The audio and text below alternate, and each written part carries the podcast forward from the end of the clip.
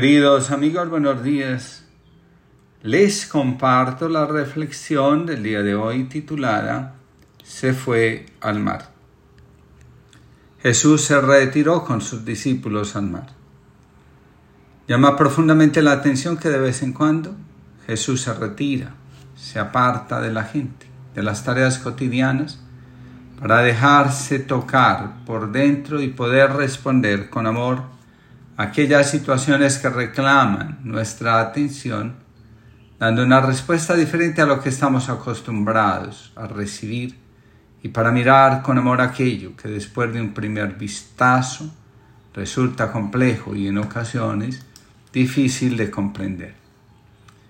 El retiro es una necesidad del alma que quiere ser fiel a sí misma y al llamado que la vida en un momento determinado nos ha hecho. El retiro significa apartarnos del mundo exterior, inundado de tantas palabras y opiniones que la mayoría de las veces, en lugar de aportar a nuestra conexión con Dios, intentan apartarnos de Él y de nosotros. El retiro es, ante todo, silencio, escucha, acogida y presencia. También llama la atención que Jesús se retira a diferentes lugares, al desierto, a la montaña, a un lugar apartado y al mar. El fruto del retiro, la mayoría de las veces, se manifiesta en la capacidad de enfrentar al demonio, aquellos espíritus, actitudes y patrones de, conducta que se oponen al crecimiento y manifestación de la fuerza divina que habita en nosotros que constituye nuestra verdadera y auténtica identidad, nuestra forma de ser ante el mundo. Si bien en la integración de nuestro ser es necesario ir al fondo, al lugar donde habitan nuestras sombras, también es cierto que muchos se hunden tanto en lo bajo que terminan convertidos en borrachos comerciales, fanáticos del sexo o paranoicos religiosos, según Gilman. De forma metafórica, el mar es el símbolo del caos y del misterio. Después de un tiempo de actividad frenética, de esas en las que de vez en cuando nos vemos sumergidos y cuando menos lo pensamos, no tenemos tiempo para descansar, comer, estar con los demás tranquila y pausadamente. Escribe James Hillman, las alturas buscan las profundidades de una forma u otra. Muchos, sin darse cuenta, quieren caer. Hay momentos en los que las corrientes de la vida son tan fuertes que arrastrados por ellas llegamos a pensar si no sería mejor para nuestra alma y para todos los que caminan junto a nosotros dejar de hacer lo que hacemos, dejar a un lado la vocación, desentendernos de todo. Esos movimientos se expresan en deseos de morir, en la búsqueda de mejores contratos, en el miedo a la bancarrota, en enredos emocionales. Érase una vez un pequeño muñeco de sal.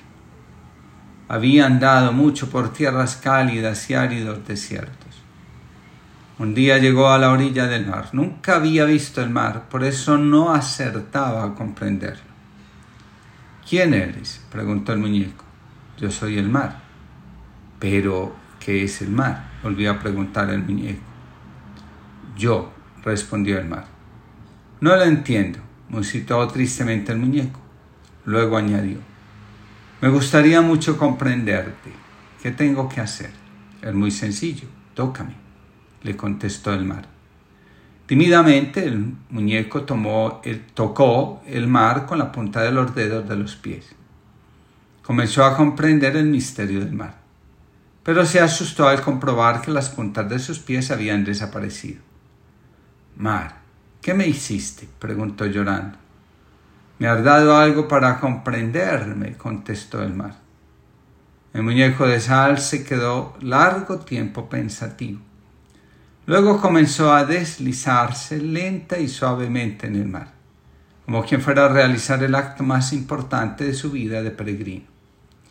A medida que entraba en el agua se iba deshaciendo y diluyendo poco a poco a la vez que seguía preguntándose qué es el mar, qué es el mar, hasta que una ola lo absorbió por entero.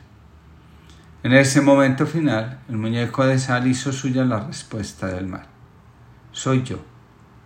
Yo soy el mar. Cuando vamos al mar, el alma tiene la posibilidad de contemplar sin prejuicios y miedos irracionales el origen de la vida, los movimientos que la han hecho posible. Sabemos que el oxígeno del aire que respiramos proviene del mar y es regulado por éste. De vez en cuando el alma siente la necesidad de regresar a su fuente.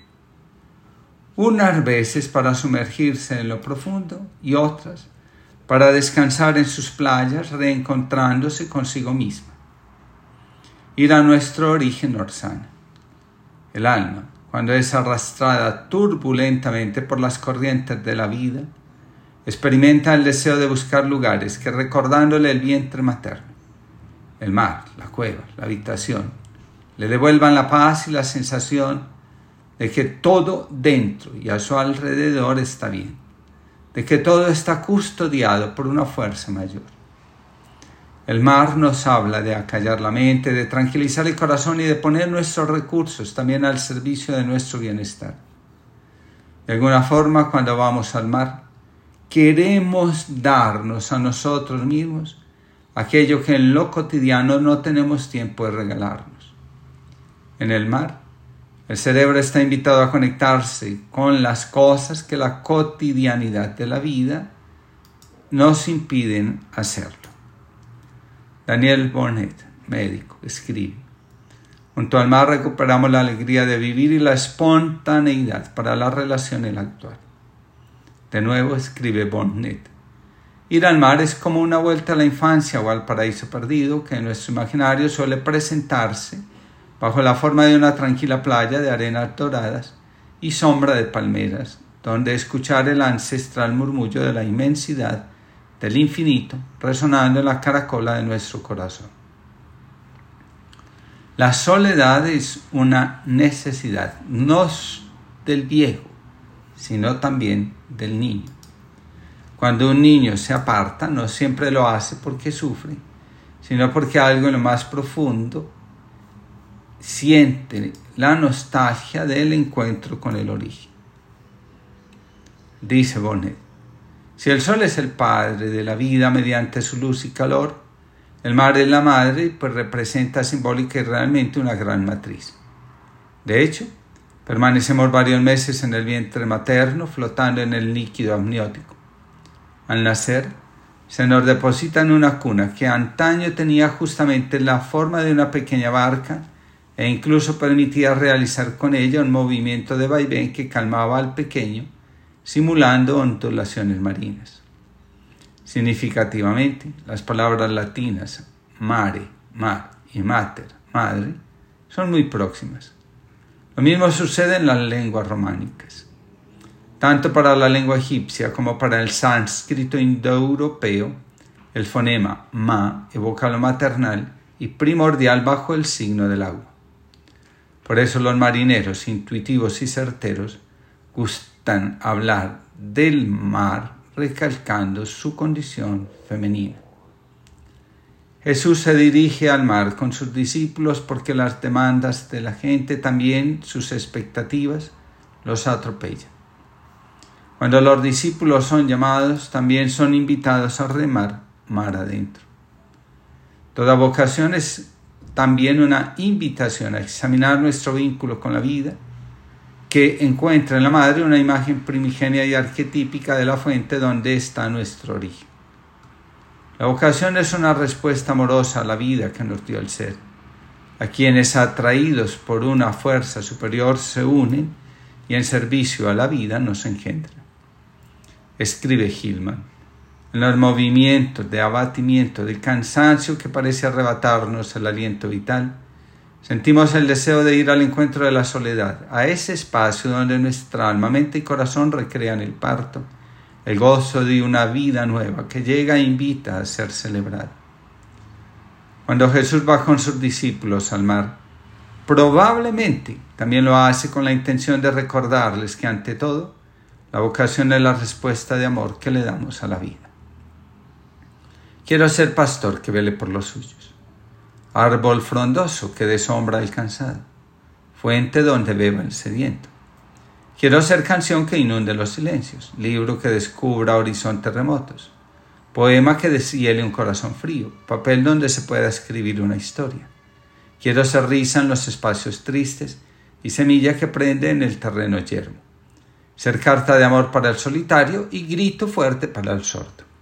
Pastor, árbol o fuente, canción, libro o poema, papel, risa, grito, carta, semilla, lo que tú quieras, lo que tú pidas, lo que tú sueñes, Señor. Eso quiero ser. José María Rodríguez, sola. Que tengamos una linda jornada.